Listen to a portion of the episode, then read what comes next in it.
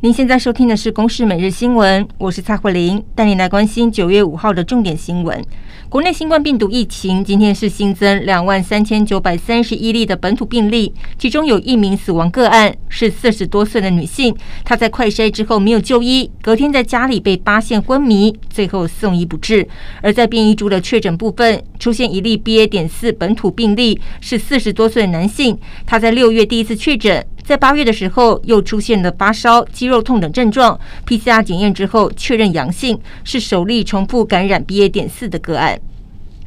台湾边境管制再放宽，指挥中心宣布，从九月十二号开始恢复美国、加拿大、纽西兰、欧洲与邦交国国民入境免签证的待遇。不过，仍没有开放旅行团来台，而相关的边境检疫措施仍旧维持，入境的总量还是每周五万人。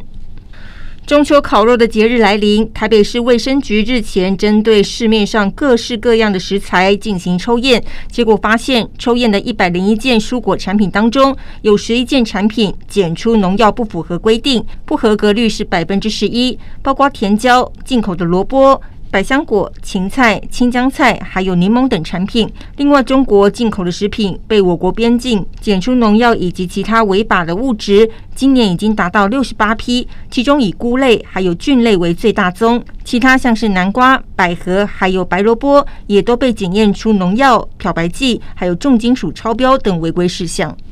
年底九合一大选进入倒数，时代力量党今天是呼吁，目前转战地方首长的十二位立委不应该代职来参选，并且表示已经提案修法，禁止公职人员代职参选其他任期重叠的公职职务。不过，其他三党，包括国民党、民进党还有民众党，对此都是低调表示尊重，没有强烈要跟进修法或是希望自家的立委辞职参选的意愿。加拿大萨斯喀彻温省发生了随机刺杀的事件，有两名嫌犯在四号持刀攻击，至少造成十人死亡，另外还刺伤了十五人。当地警方已经锁定了两名嫌犯的身份，并且公开姓名与照片，全力缉捕当中。警方还指出，部分的被害者疑似为嫌犯的目标，其他则是沿路随机攻击。加拿大总理杜鲁道是透过推特发文表达关切，警方则是呼吁嫌犯尽快出面投案。